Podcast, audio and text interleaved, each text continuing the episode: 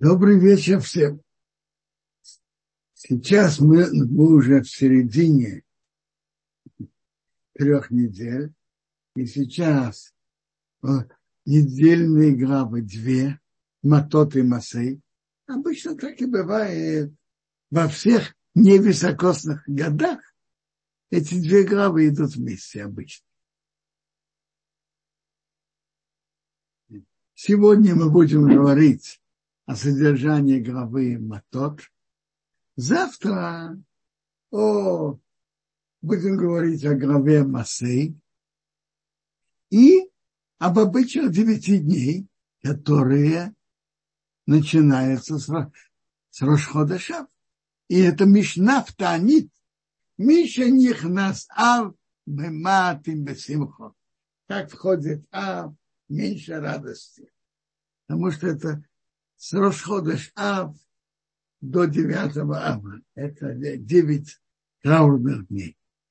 А под, об их обыч, то есть это со вторника на среду, на следующей неделе до после 9 Ава.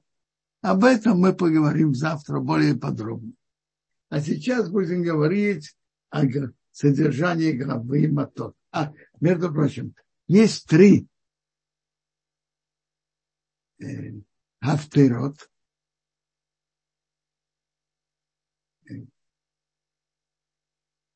В эти три траурные недели. Прошлую субботу было Дибра Ермияу, первая глава Ермияу, а сейчас будет, в эту субботу будет вторая глава Ермияу. Чему два Рашем Бейсенки. Вторая глава выговор, что служение идола, отход от Торы и, и так далее. Так, э, недельная глава Матот начинается о законах обетов. Обетов и клятв. И надо знать, что обеты и клятвы – это два разных определения, два разных понятия.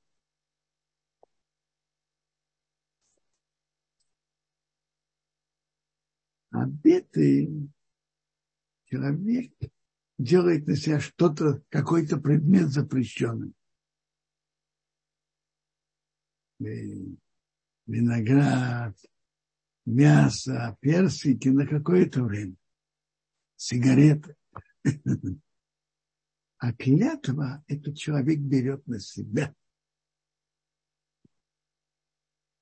Клятва, она, она, и кроме того, надо знать, что клятва, она намного строже, чем обед, чем недр.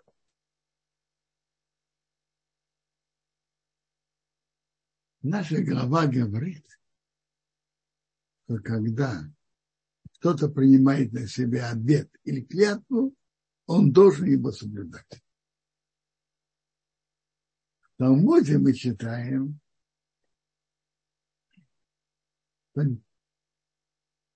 чтобы человек не принял на себя, не принимал на себя обеты и клятвы.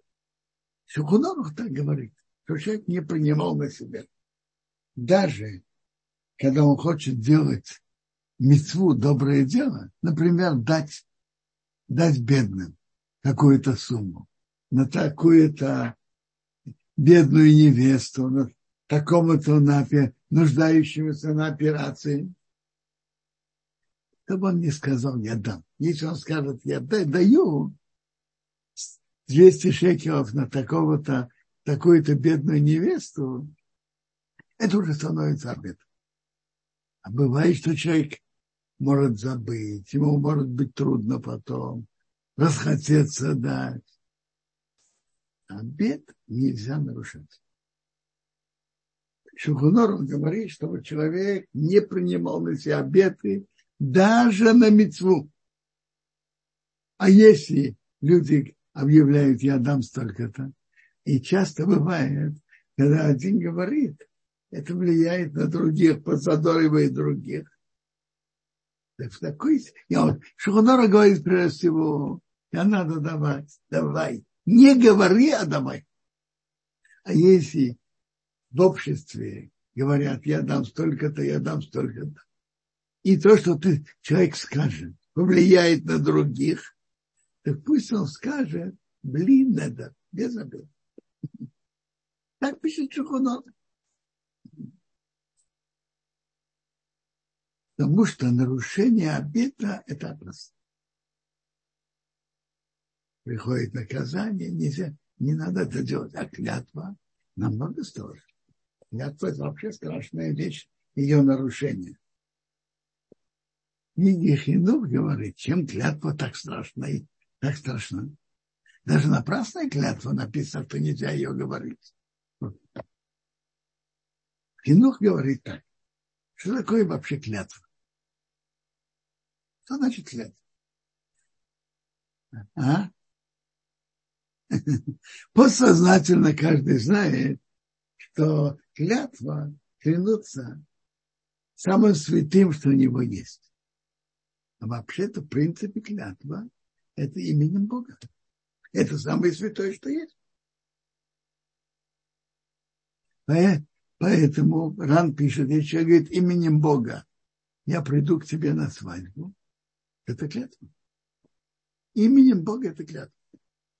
Клятва при, пос, пос, подразумевает именем Бога.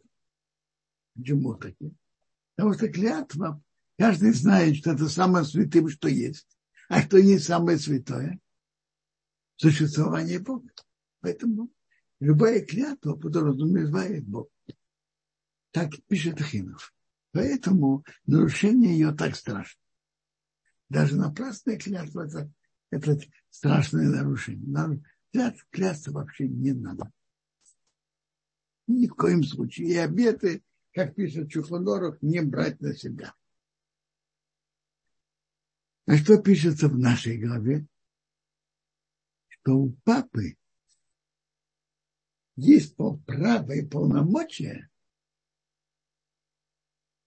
снимать обеты своей малолетней дочки.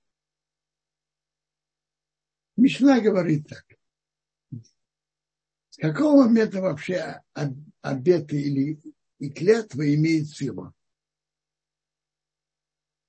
Вообще-то все законы Торы имеют силу совершеннолетия. У мальчика 13 лет, а у девочки 12. Совершеннолетие. Но Мишна говорит, что относительно обетов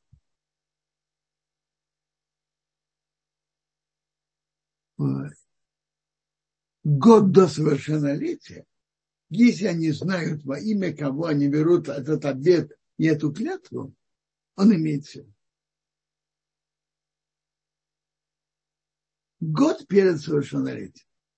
То есть выходит, у девочки это год перед совершеннолетием 11 лет, а у, а у мальчика 12. Его совершеннолетие в 13.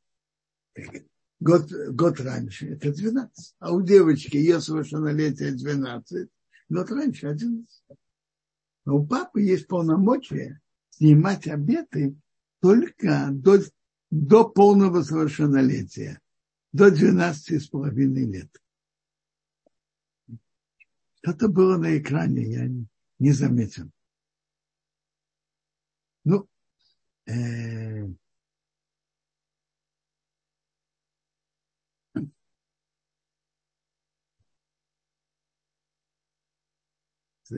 так, э, у папы есть полномочия снимать обеты у, де, у дочки до, только до 12 с половиной лет. И тоже не все обеты, только обеты, связанные, которые она приняла себя мучить. Что значит себя мучить? Например, если дочка принимает на себя в течение двух недель не есть виноград, например мучить себя.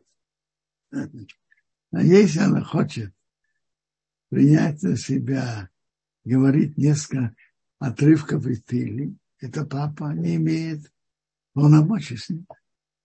Теперь. Есть право отца снять, и есть право мужа снять обеты своей жены, у отца снять обеты своей дочки, обеты своего сына у отца нету полномочий, только дочки. И есть полномочия у мужа снять обеты своей жены. И тоже только обеты, которые ее мучают. И, и обеты, которые мешают отношениям между ними. Которые портят, мешают и портят отношения между ними, муж может снять. Когда отец или муж могут это снять,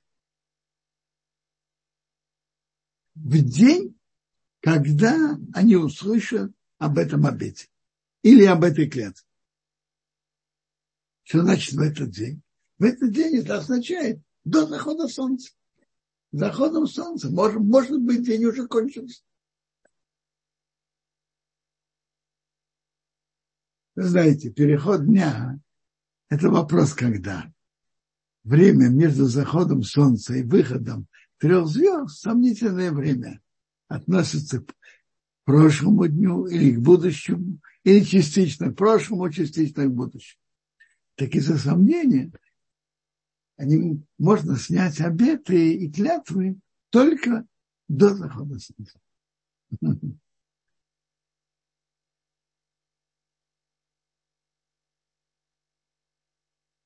Тора говорит об еще случае, если девушка обручена, девочка обручена, когда-то делали кидушин и хупу отдельно.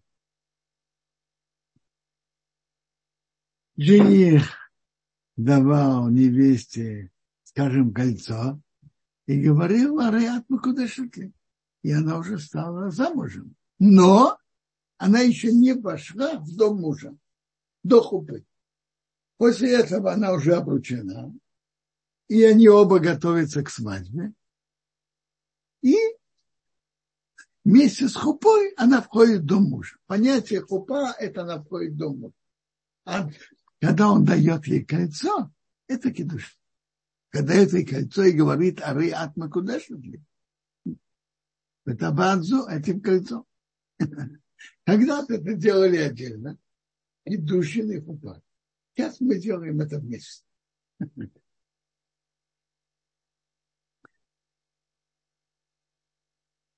Так если она была обручена, и, и жених ей дал кольцо, и она до 12 с половиной лет, тут на ней есть полномочия двоих.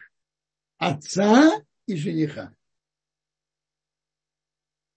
чтобы полностью снять ее обеты или клятвы, должны оба снять. И, и отец, и жених. А после хупы все полномочия переходят к отцу. Он один может снять. Но, но муж может снять только обеты или клятвы, которые жена приняла уже после хупы. Он не имеет права, не имеет права и полномочий снять обеты до этого. А вообще, если человек принял на себя обет, он не уверен, это обет или нет, или сомнение обета, то ну, можно это снять. И мы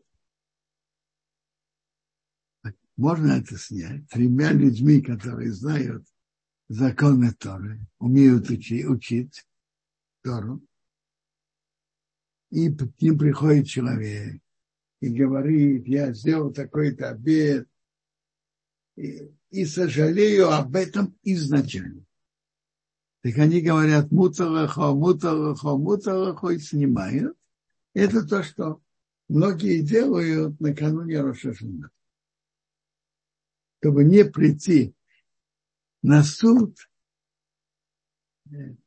с нарушением обета. Это один из тяжелых нарушений и стараются быть чистыми от этого. Но, как я уже сказал, что Хунору говорит, чтобы человек на себя не принимал.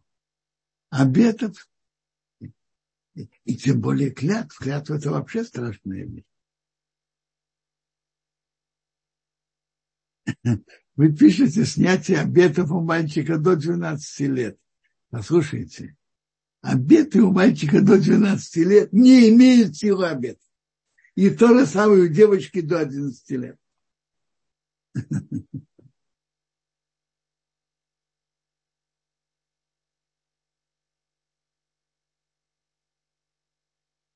Женщина, которая не замужем, так никто ей не может снять. Но три хахамим, три знающие евреи, знающие законы, если она придет перед ними, могут стать. И она скажет, что она об этом сожалеет изначально. И есть на это текст, такой текст.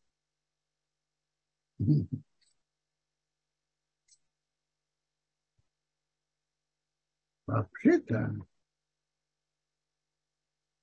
в этой главе э, написано про обет. Но надо знать, что человек даже принимает без обета, слова на ветер бросать не надо. Это не обед. Но человек не должен бросать слова на ветер. Человек и его решения должны быть серьезными, без обид. Но решение и слова его должны быть серьезными.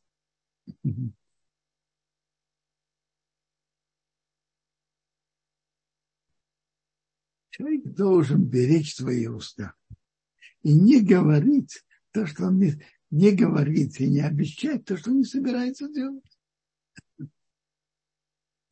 Человек, который бережет свои уста, что они были правдивыми, его уста имеют особую силу. Есть такая книга великого человека, который из великих людей Германии, Цифр Сидим. Папа, впрочем, очень любил эту книгу. Я тоже ее люблю. Там он приводит, что человек, который бережет свои уста, Бог тоже бережет его уста. И то, что он говорит, выполняется. Имеет особую силу. Э, Хидо говорит на это э, фразу в нашей в нашей недельной главе. Написано так. Яхел дворы не нарушил свое слово. Яса, как все, что вышло из его уст, сделай. Так он говорит это так. Если кто не нарушает свои слова, бережет свои уста, чтобы уста были чистые, не говорит плохого о другом, не говорит неправду, так все, что выходит из его уст, сделает, кто сделает? Бог то, что выходит из его уст, имеет особую силу. Вообще наши уста имеют могучую силу. Поэтому и море видно, что наши уста имеют великую силу. И не надо что-то говорить на плохое. Потому что Гемора говорит на это, брит круса крутали сватай. Есть союз у губ. То, что человек говорит, имеет силу. Поэтому надо беречь уста и не говорить что-то плохом. На хорошее говорите, а на плохое нет. Допустим, о каком-то больном. Говорить на плохое не надо и даже не больном. Никогда не надо говорить на другого что-то, что слышится на плохое. Потому что наши уста имеют большую силу. У простых людей тоже. Я помню, папа зацел упоминал, как надо говорить на хорошее, а не на плохое. Вы помните, Авраам, Бог ему сказал, идти и принести в жертву своего сына Ицхака. Они прощаются с парнями, которые с ними, говорят, это Элиезер и Ишмаил. Что говорит Авраам? Мы идем. На что они шли? Принести Ицхока в жертву. А что, они, что говорит Авраам? Я и мальчик пойдем до, до туда. Мы поклонимся и вернемся к вам. И это выполнилось. Они оба вернулись. Надо говорить на хорошее. То, что человек говорит на хорошее, и уста имеют могучую силу.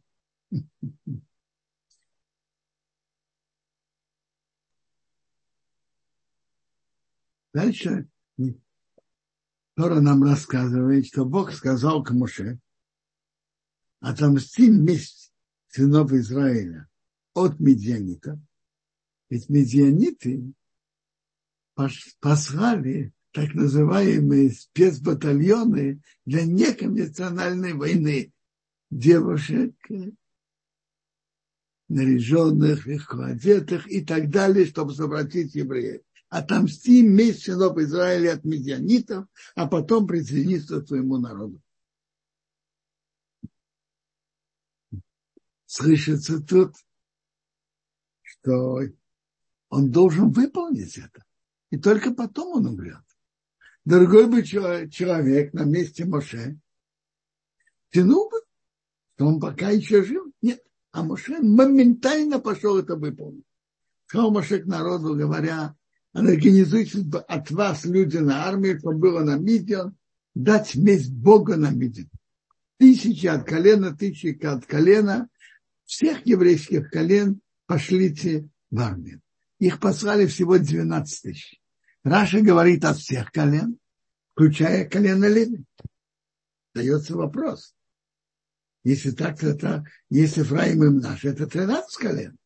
Ответ, ответ такой. Рамбан говорит, всегда еврейских, в главе Корах, еврейских колен есть 12. Если нету колена Леви, то Ефраим наш один. А если есть колено Леви, то, то, то тогда колено Йосифа. Ефраимом в нашем месте. Еврейских колен 12. И их Меша послал. Есть Медраж, тысячи, чтобы воевали, а тысячи, чтобы молились. И он послал их и Пинхаса. Очень интересное замечание. Бог сказал отомсти в Израиль. А как Моше сказал? Отомстить месть за Бога. Это как двух друг, два друга. Каждый заботится, Бог и еврейский народ, как два друга. Каждый заботится о почете, о боли, о, об оскорблении другого больше, чем за себя. Бог сказал, за себя я мог бы еще как-то уступить. Но они нанесли вред еврейскому народу. А Маше говорит наоборот. За себя мы могли бы что-то уступить, но месть Бога, они, они оскорбили почет Бога.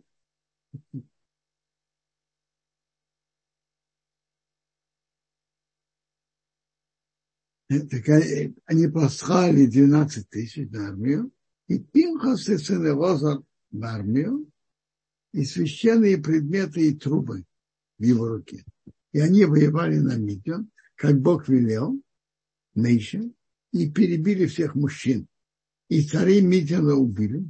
Эви Рекам Цур Хур и Реба, пять царей Мидиан. И Биом Бен Беор убили мечом. А что тут? Э... А как туда вдруг э, попался Билон? Что он там делал? Раши говорит так. Билон же дал Бараку совет совратить евреев, и тогда Бог на них рассердится и, и нанесет им урон. Он дал такой совет. Барак это организовал. Послали как неконвенциональное оружие батальоны девушек, чтобы совратить евреев, из Моаба, Моамона и из Медьяна.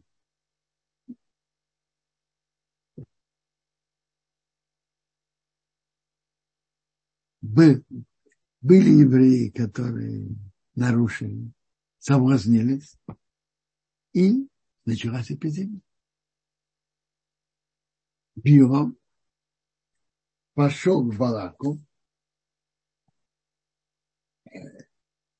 требовать деньги за свой совет, который он дал, и который, как он утверждает, удался. Он был там, он пошел ради брать плату за этот совет, пока евреи его там встретили и убили. Взяли в плен сыны Израиля женщин от Медиана, детей, весь скот. Все имущество взяли, взяли в плен. А города и дворцы вместо идолов сожгли в огне. И взяли всю эту добычу от человека и от скота. И привели к меньшей и к Лозараке. Пленные, добычу лагерь. То они были цадыки, не брали без разрешения. Играть. Вышли Мейши и Розаракейн и князья общины навстречу им за лагерем. Меньше рассердился на офицеров, главных на тысячу и на сотню. Сказал, как это вы оставили жить девочек, которые, они же были те, которые совратили. И из-за этого была эпидемия. Тех девочек, которые имели отношение, казнить.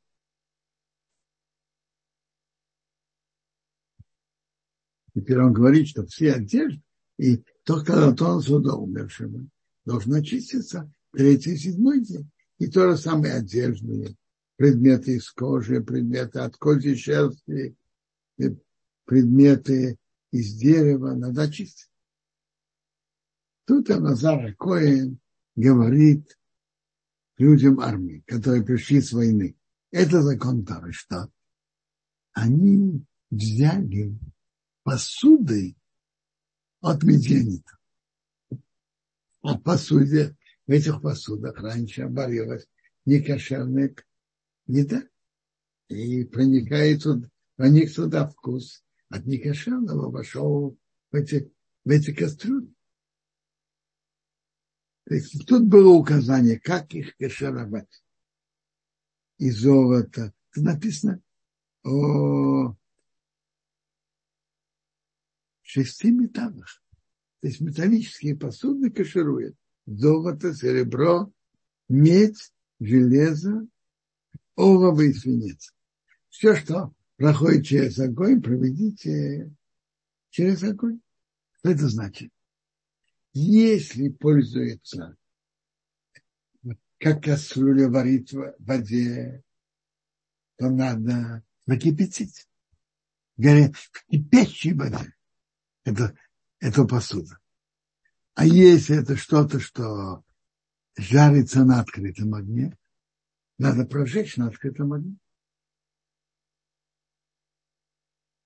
Только воды очищения надо очистить. Одно из пониманий этого написано, что посуды, которые были у неевреев, нужно окунуть воды не. Это означает воды, которые не окунаются, то есть посуды, которые приобрели от нееврея, надо окунуть. Металлические посуды.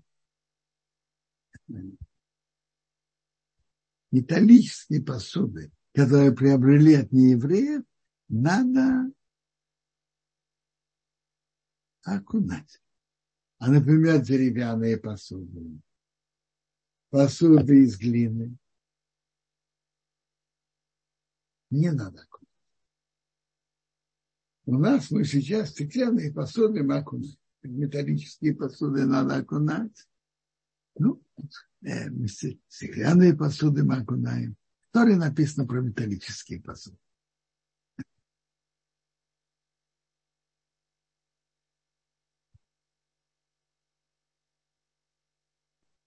Бог сказал к Муше, надо пересчитать пленных и добычу. И надо поделить половину солдат. Э, фарфор, я вам скажу. Фарфор обычно чем-то покрыт. Из-за этого мы это окунаем без брахи. Но вот эти черепичные, те, которые, скажем, когда мы едем возле арабских мест, продают там э, глиняные посуды, высушенные, их окунать не надо. Наши фарфоровые посуды, они чем-то покрыты, из-за этого мы их окунаем без брахи. Пленных и добычу, которые были захвачены, вы делите половину солдатам, а половина всему народу. От половины солдат выделите, выделите одну из пятьсот для, для Куаним и передайте это Коэн от человека, от, от быков, от ослов, от э, мелкого скота. И дадите его заракеем приношение от Бога. От половины, это, это правило, которое тут половина солдатам, это вышли на войну, а половина всему народу. А половина, которая всему народу, возьми один из пятидесяти и дайте это лимит. И Тора тут перечисляет, какие, сколько было пленных, сколько было коров, как, сколько было овец, сколько ослов и так далее.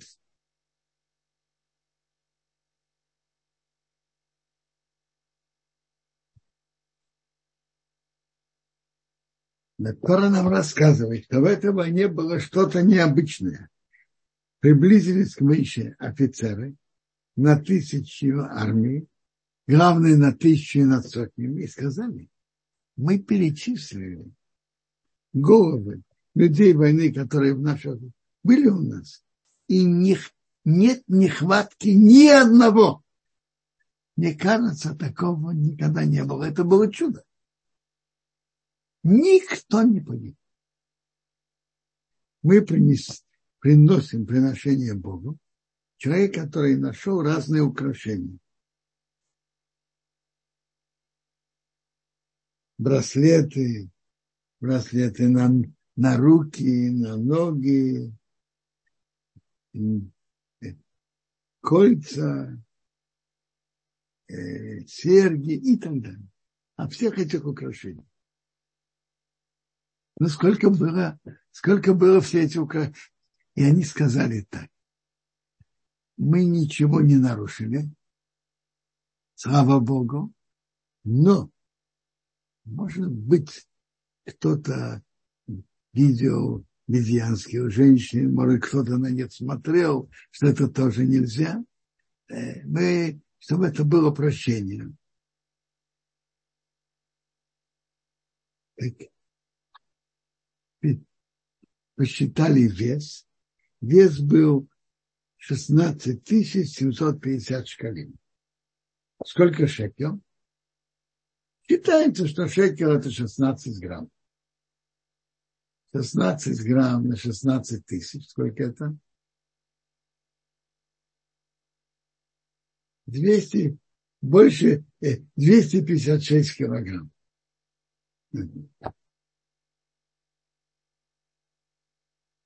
там еще, еще три четверти тысячи, так это еще, еще 12 килограмм. 268 килограмм. Больше, чем четверть тонны. А люди армии были, что взяли себе. Мы еще взял это и принес это Мешкан. Память еврейского народа перед Богом. Такое, как там было, там э, Не было ни одного погибшего.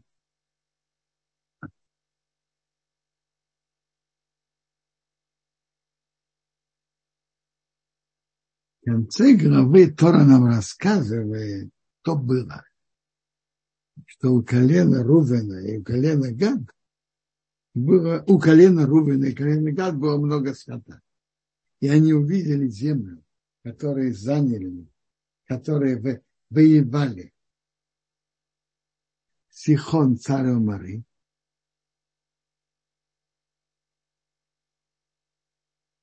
и Ог царь Башана.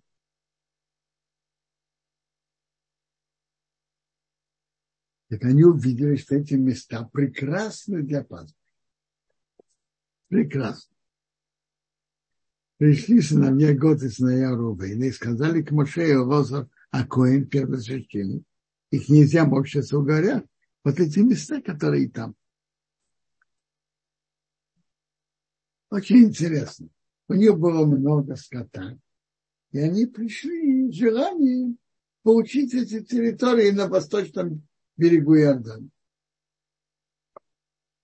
Интересно, как шла беседа между ними и между Моше. Тут написано, они пришли, сказали, назвали имена мест, Аторес Дивеньязер, земля, которую Бог перебил перед общиной Израиля. Это земля, хорошая земля для скота, а у твоих рабов есть скот. И затем идет новая глава. Что это значит? Я видел много лет назад, мне кажется, Баба Банали, я это видел, он говорит так. Они стыдились. Нет, вопрос, почему тут в середине перерыв новая глава. Они только сказали эти имена. Земля, которую Бог перебил перед сынами Израиля, земля хорошая для пастбища, а у нас есть пастбище.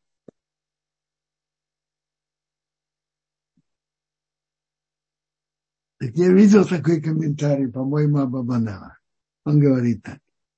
Они стыдились говорить к Моше прямым текстом, что они хотят получить эти земли. Они пришли к Моше и говорили намеком. А Таро, Дивон и так далее. Это земля хорошая для паствы. А Бог, Бог перебил, а у нас есть Моше не реагирует. Как вы думаете, Моше не понял их намек? Конечно, понял. Но он предпочел не реагировать. Сейчас мы увидим, что было дальше. Они увидели Моше на намеки не реагирует. Так они сказали прямым текстом. Как если мы нашли эмпатию в твоих глазах, пусть будет дана эта земля твоим рабам наследство. Не переведи нас Иордан мы получили эти земли на восточном берегу Иордана. А тут Моше сказал им, что это.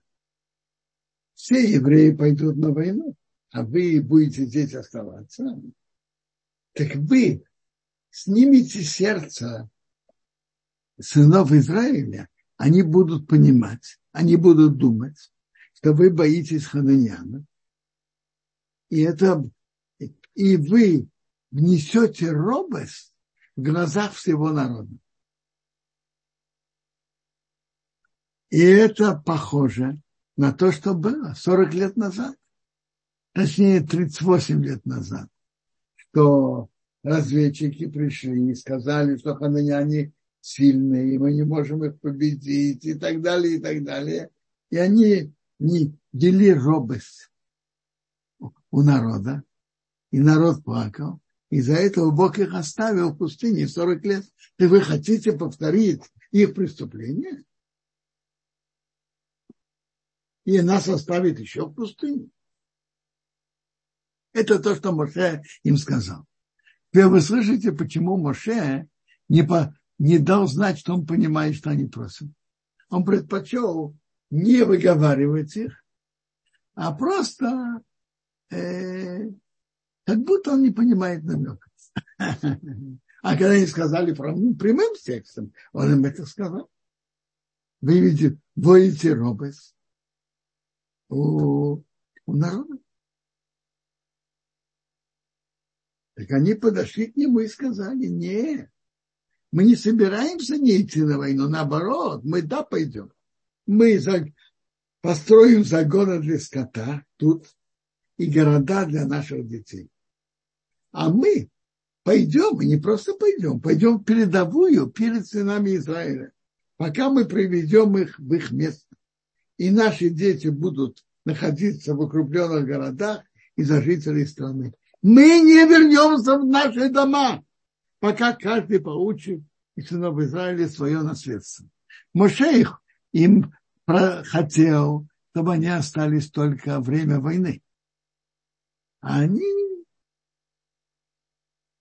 они обещали и выходить на передовую, и быть время войны, и время дележки страны. Талмуд нам говорит, что занятие страны заняло 7 лет, и дележка страны тоже заняла 7 лет. Так они 14 лет были без семьи, сами мужья. И это они просят у Меши. Мы выйдем на войну. Мы только хотим получить право, получить территорию на восточном берегу Иордана. Сказал им Миша, им, если вы сделаете это, если вы пойдете перед Богом на войну, обратите внимание, они сказали, мы перейдем перед сынами Израиля, а мы их поправил. Это не просто перед сынами Израиля, это война ради Бога, для Бога. Если вы перейдете перед Богом на войну, и вы перейдете, пока прогоните врагов, и земля будет захвачена, тогда вы будете чисты и перед Богом, и перед Израилем. Надо помнить эти слова. Надо быть чистым и перед Богом, и перед Израилем, перед людьми. Но надо знать порядок. Прежде всего, надо быть чистым перед Богом, а затем перед людьми. Если кто-то хочет друг, от другого, что он нарушил закон Торы, нельзя этого делать. Надо прежде всего быть чистым перед Богом, а потом перед людьми. А если вы это не сделаете, вы согрешите перед Богом и будете наказаны. Постройте вам города для ваших детей и загоны для скота. А то, что вышло из ваших уст, сделайте. Обратите внимание, они сказали, мы построим загоны для скота и города для детей. Мы их поправим. Он их поправил. Надо знать, что на первом плане, а что на втором. Постройте города для детей и загоны для скота. Дети на первом месте, скот, имущество на втором. Надо знать, что основное и что побочное. Человек не знает, что на первом месте, что на втором, это плохо. Моше их поправил. И они, когда они дальше говорили с Моше, они уже говорили по-другому. Они говорили раньше о детях, раньше про детей. Надо знать, что на первом месте, а что на первом месте дети, а скот, имущество на втором. Сказал Бнеготов Нейру, интересное выражение, сказал в единственном числе. Сказали все как один. Моше сказать так. Твои рабы сделают, как господин приказывает. Дети, жены, скот, весь наш скот будут, будет там, в городах Гелада.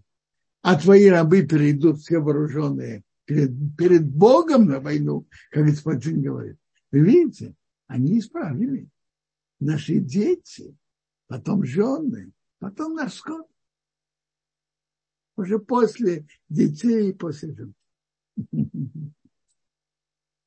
Моше указал им его Заракина еще без и руководителей колен сынов Израиля. Он сказал так, если они выполнят свое обещание, перейдут в Иордан, и земля будет занята перед ними, дадите им землю Гилода на восточном берегу Иордана. А если нет, то они будут наследовать земле к нам. И Моше уже сейчас им дал. Комментаторы разделились в мнениях, он дал им всю территорию или частично.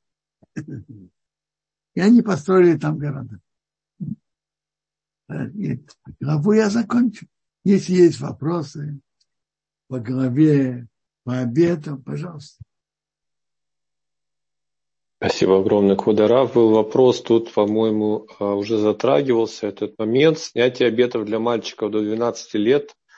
Я, Нужно ли? Нет. Я сказал, что до 12 лет есть мечна, а обет не имеет силы. Так не надо снимать. Незачем. У мальчика до 12 лет, а у девочки до 11 лет обет не имеет силы.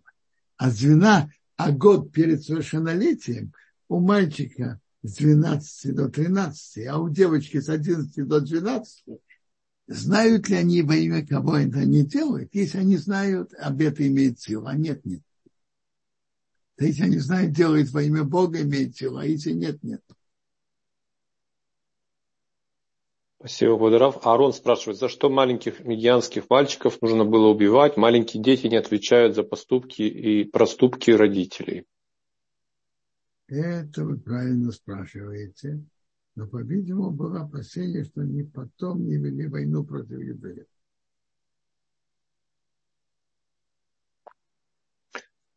А, тут Авиталь Хая задает такой вопрос. А фарфор также нужно окунать? Я говорю вам, я не очень большой специалист в этом. Обычно фарфор, по-моему, чем-то покрыт, как наши обычные тарелки, которыми мы пользуемся. Мы их окунаем, но без брахи, потому что он чем-то покрыт. Э, а если просто глиняные посуды, когда мы едем возле арабских мест, они продают глиняные такие старые посуды, если кто-то их покупает у неевреев, не надо окунать. А, вот такой вопрос у Сары. А, можно ли уточнить по обетам? И решила для себя читать Амиду каждый день. Нужно ли говорить каждый раз Блинедер или достаточно Нет, один раз? Достаточно один раз, но все, что я буду делать, буду читать Амиду, что было Блинедер. То, что читает Амиду, очень хорошо. Блинедер. Спасибо, Кударав. Вопрос от нашего анонимного участника. Хотел бы спросить, воевало ли колено Леви с медианитянами? Написано. Были, были 12, от 12 колен, от каждого по тысяче. Одно из них я уже упомянул, что Раша говорит, что это и колено Леви тоже. Написано от всех, имеется в виду, что и колено Леви тоже.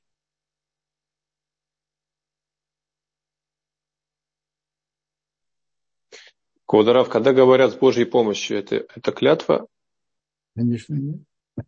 Да. Это то, что говорят с Божьей помощью, это другое. Что мы знаем, чувствуем, ощущаем, мы делаем свои планы. А получится они или нет, это с Божьей помощью. Так принято у еврейского народа. Потому что иногда мы что-то планируем, собираемся делать вот сегодня поедем, а не получается. Мы говорим с Божьей помощью, мы знаем, что все зависит от Бога. Но клятве это не имеет никакого отношения. Мы ощущаем, что все, что мы делаем, не полностью зависит от нас. Это зависит от желания Бога. Поэтому мы говорим с Божьей помощью.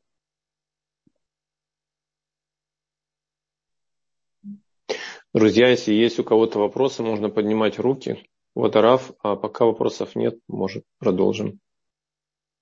Послушайте, раз нет вопросов, я расскажу несколько историй. И были большие люди Торы, которые старались то, что они говорили, выполнять, чтобы их слова были правдивы. Один интересно таких больших и людей Торы был Рабьянкив Каменецкий из отца и из крупнейших раввинов в Америке. Он говорил про себя, что начиная с шести лет, он говорил, а он не говорил только правду.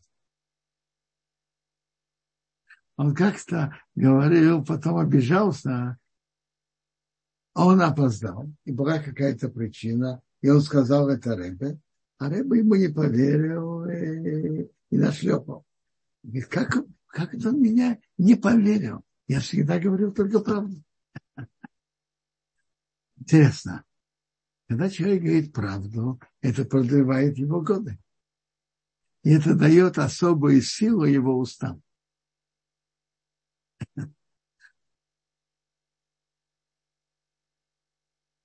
Кто говорит только правду, это продлевает годы. Э, Яков Каменецкого рассказывает такую историю. Э,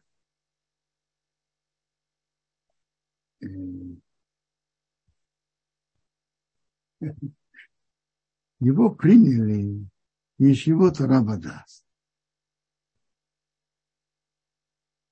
Ешива Тора Дас руководил Раб Менделевич, большой, в шаге Файбу Менделевич, большой цадик, который имеет большую заслугу по построению Торы в Америке.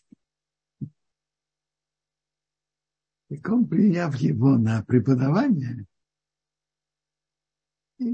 известно, у хасидов принято, что все одевают филин рабыну там. У литовских некоторые одевают, некоторые нет. Рабьянки был из тех, которые не одевал. Так э, его, его в шаге Файл Менделей спросил, Почему вы не одеваете тфилин Рабейну Там? Ну, так, так принято, не, он не одевает. Говорит, договор. Это речь прошла про Хофецхайм. И рассказывает, что Хофецхайм, когда ему достиг 90 лет, стал одевать фильм Рабейну Там. И Гершаги Файву Менделевич ему это сказал Хофецхайм в возрасте 90 лет стал одевать филин рабыну там.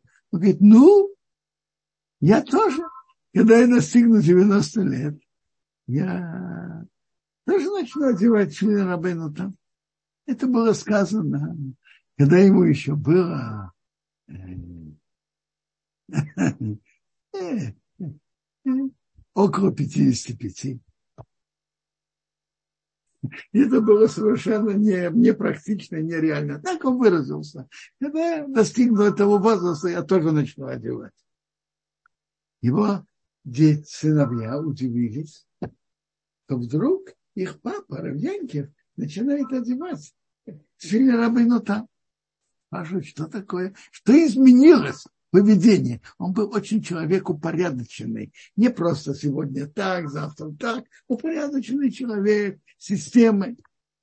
Вы смотрите, когда я встретил, говорил с Фраги Файва Менделевичем, я так сказал, что я достигну 90 лет. Я начну одевать фили рабину там, а я достиг этого возраста. Так я начал одевать, как я уже говорил. Я как-то беседовал, ехал вместе на свадьбу с его внуком. Я его спросил, что папа, его, он же и, жил почти до 95 лет и был свежим. Я его видел, встретился. В какой-то мере мы с ним, через мою жену, мы родственники, семейные родственники. Так я видел его в возрасте 91 лет, он свеже говорил. Он говорил так памяти, которая у меня раньше была, у меня такой сейчас нет. Но ясность мысли Бог мне сохранил. Благодарю Бога за все. Так э, его внук мне сказал, что дедушка относил это к трем вопросам. Первое, что он всегда говорил только правду. Второе, он старался идти по возможности раньше, идти спать и раньше вставать. Раньше идти спать. И третье, учась в Ещева Слободке, будучи парнем, он помогал одному инвалиду,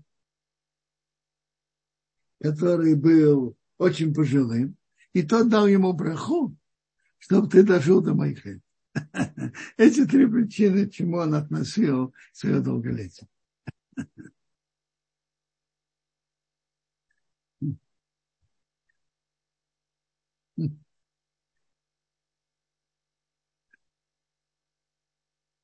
Его я видел, то его слова выполнялись.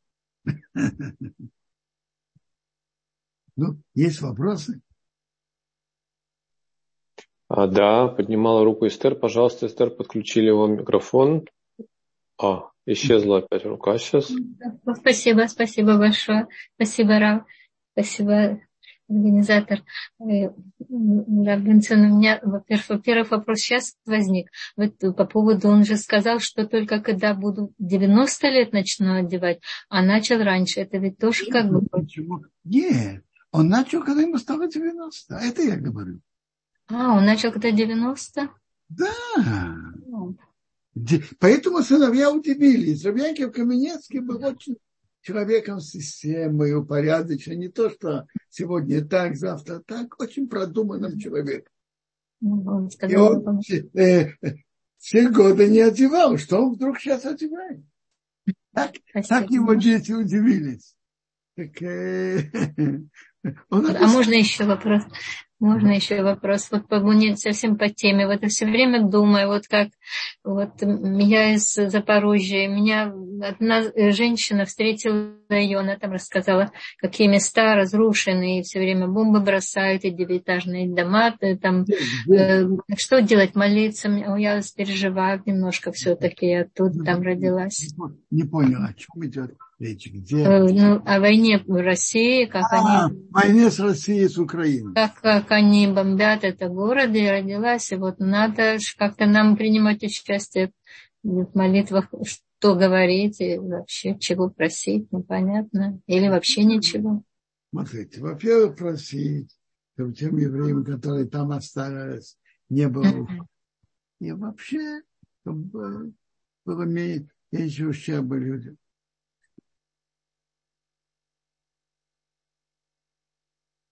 Шалом. Молитва имеет силу. Но есть еще вопросы? А, спасибо, Квадараф. Есть вопрос. Три. В Кешира Ширим после сжигания свечей можно ли читать ее до выхода звезд или только до шкии? Я думаю, можно спокойно читать. А что, а в шаббат нельзя читать Широширим? В шаббат тоже можно читать Широширим. Это хорошие и красивые обычаи при входе в субботы читать Шира Ширим. Шира Ширим – это гимн любви между Богом и еврейским народом. При любовь Бога к еврейскому народу, любовь, любовь еврейского народа к Богу, можно это читать. И в шаббат тоже можно читать. Но хороший обычай читать при входе в субботу.